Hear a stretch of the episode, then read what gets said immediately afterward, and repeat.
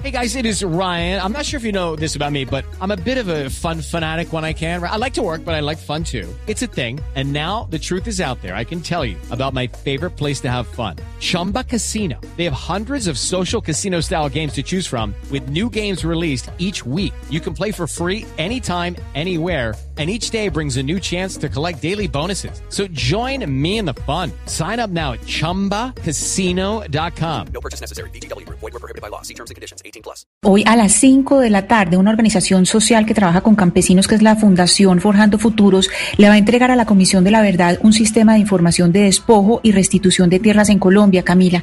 Esto es información eh, de abandono forzado, despojo y restitución que proviene de 65 juzgados y tribunales en 26 departamentos y 315 municipios. Pero le tengo un invitado para que nos hable del tema. Precisamente el director eh, de Forjando Futuros, Gerardo Vega, nos acompaña. Doctor Vega, eh, buenos días y bienvenido a Mañanas Blue. Buenos días, muchísimas gracias. Sí, Doctor Vega, esta, esta, esta, esta, herramienta, hablemos de esta herramienta y, y para qué sirve, para qué le va a servir a la Comisión de la Verdad es un sistema de información que tiene 470 mil datos que se pueden conjugar entre ellos. Es el trabajo de nueve años de la Fundación Forjando Futuros, soportado en 4.700 sentencias que han sido expedidas por los jueces y magistrados. ¿Y para qué sirve esa, esa información? Esa información devela quiénes fueron los que despojaron, quiénes despojaron las tierras en el país, a quiénes se la despojaron, a qué tipo de campesino o familia le despojaron la tierra, ¿cierto? Dividido en tres grandes partes. Empresas que tienen que ver con la parte agropecuaria, empresas extractivistas y los bancos. Eso nos sirve para concluir esa información, esos datos, esas cifras, esos números construidos durante nueve años nos dicen esa información. Doctor Vega, pero nosotros sabemos que eh, la Comisión de la Verdad pues no tiene, digamos, una, una fuerza eh, judicial. Lo que está es recogiendo eh, información para, pues, para la verdad, como lo, como lo dice su nombre. Este análisis muestra no solamente nombres, como usted nos está diciendo, pero también mostraría patrones, que es lo que busca el, la Comisión de la Verdad. ¿Qué tipo de patrones mostraría este análisis? Sí, exactamente. Muestra patrones de comportamiento ilegal cometido por quienes despojaron. Te voy a poner tres ejemplos. Quienes despojaron de empresas, ¿cierto? Los jueces y magistrados han señalado que crearon, crearon un entramado jurídico. Lo dice así en las sentencias contra Argos. Argos es una empresa antioqueña, era, era antioqueña, hoy es una multinacional y tiene 14 sentencias en contra. Y dice que hay un entramado jurídico creando otras empresas y fiducias para poder cambiar el nombre de los propietarios originales de la tierra y queda al final el nombre de Argos. Hay un grupo de empresas agropecuarias, como lo decía, está Univán, Banacol, está mm, personas de, demandadas del periódico El Colombiano, propietarios, la familia Hernández de la Cuesta, está Univán, Banacol, esas empresas bananeras de Urabá han sido condenadas a la devolución de tierras. Ellos tienen un solo patrón en el tema agropecuario.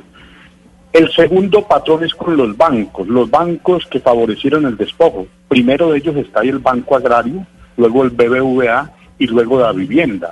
Y lo hicieron a través de dos patrones de comportamiento. Primero prestándole dinero a despojadores o terceros que prestaban el dinero en el banco y compraban tierras despojadas a sabiendas por parte del banco de que había violencia generalizada, eran hechos notorios eran hechos públicos, pero a pesar de eso los bancos prestaron y recibieron en garantía esas tierras que han sido despojadas y donde había desplazamiento.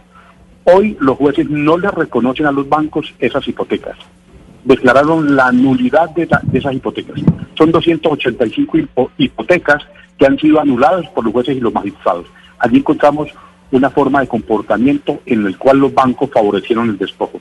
Y finalmente son las empresas extractivistas, ellas sí se aprovecharon fue de la violencia generalizada. Guamandó Curvarado, por ejemplo, allí había una violencia generalizada causada por el enfrentamiento entre fuerza pública, guerrillas y autodefensas, que causaron un desastre humanitario. Entonces luego llegaron estas mineras y obtuvieron los títulos de exploración y explotación minera. ¿Qué han dicho los jueces? Que tienen que suspender esos títulos de exploración y explotación minera hasta tanto también no se consulte a la gente que fue desplazada de esos territorios. Hay tres, tres patrones diferentes de despojo de tierras en el país. Doctor Vega, yo quiero preguntarle si en este, pues digamos, eh, esta información que ustedes están levantando según las sentencias de restitución, han encontrado de pronto un patrón con las organizaciones como víctimas de la restitución de tierras, el ex procurador Alejandro Ordóñez, la senadora María Fernanda Cabal, el esposo de la senadora José Félix Laforí, que son los que han impulsado, digamos, em, eh, como un movimiento en contra de la restitución de tierras, si hay un patrón entre estas personas que han entorpecido el funcionamiento de la ley y estas sentencias, porque lo que uno mira, por ejemplo, con el alcalde de Carmen de Bolívar, el señor Carlos Torres Cohen, es que él está públicamente en contra de la restitución de tierras, ha frenado los procesos y cuando uno examina, él fue una de las personas pues que se aprovecharon de estos predios y que, y que, y que se beneficiaron en este momento del conflicto armado. Entonces, ¿ustedes han podido encontrar un patrón? Sí, eh, un patrón de comportamiento es eh, nosotros y los jueces son los que han encontrado ese patrón, patrón a través de las sentencias en un 83% cuando han despojado empresas, empresas han causado o favorecido el despojo, allí que el despojo fueron grupos paramilitares. También despojó la guerrilla y también despojó el ejército, pero mayoritariamente cuando han sido empresas, los causantes de ese despojo fueron grupos paramilitares y aprovecharon las empresas luego para acumular, acrecentar la tierra. En el sector agropecuario se hizo de una manera muy violenta, de manera muy directa, con grupos paramilitares asesinato, muerte, desplazamiento, amenazas, eh, o vende usted o le compramos a la viuda. Todo ese tipo de cosas se presentaron y crearon un entramado jurídico, como lo dicen los jueces, estas empresas agropecuarias para tercerizar a través de otros, de terceros, y entonces ahora dicen son de buena fe. Ellos de manera directa no causaron el desplazamiento, ellos de manera directa no provocaron la amenaza o la violencia, pero otros la causaron, pero ellos sí sabían y luego acrecentaron, compraron a precios irrisorios esas tierras. Ese fundamentalmente se presenta en el sector agropecuario. Desafortunadamente, de una manera muy fuerte en Antioquia, el empresariado antioqueño, parte del empresariado antioqueño, ya ha dicho esas empresas, está comprometido en el tema de despojo. Ahí están las, el nombre de las empresas que han sido condenadas a devolver tierras. Sin embargo, quiero aclarar que los jueces eh, solicitan investigar a los miembros de la Junta Directiva o a los propietarios o socios de esas empresas. Una empresa es una persona jurídica que por sí misma no comete delitos, comete delitos en la persona natural que es socio, propietario o accionista de esa empresa. Eh, doctor Vega. Estados Unidos. Sí, esos son los, eh, son los patrones de comportamiento. Sí, doctor Vega, en esta, en esta herramienta que ustedes van a entregar hoy, eh, se habla, pues eh, pienso que debe estar en toda la columna, o supongo que debe estar en toda la columna vertebral de ese análisis, los avances de la reforma rural integral de los acuerdos. Y le quisiera preguntar si a partir de este gobierno ha habido eh, algún tipo de modificación o cómo ha cambiado la manera en que se ha llevado la restitución de tierras del gobierno anterior. ¿Cuál ha sido esa transformación que ustedes han notado a través del análisis? No, aquí no hay, eh, en el presente gobierno no hay una actitud de apoyo a esta ley, a esta ley de las víctimas que fue expedida desde el año 2011, precisamente porque toca un tema fundamental que es el tema agrario, el tema rural, que está en manos de muy pocas personas, concentrada la tierra, precisamente, y allí ese fue el primer acuerdo, de, el acuerdo de La Habana, del proceso de paz, el tema rural, no se ha tocado.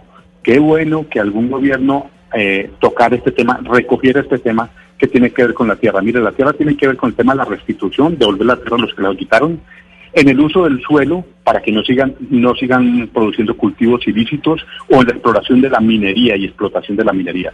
Son tres temas que tienen que ver con la tierra y ahí no ha habido una voluntad del gobierno para adelantar. Por el contrario, quiere terminar ya, cerrar la posibilidad de que la gente siga reclamando.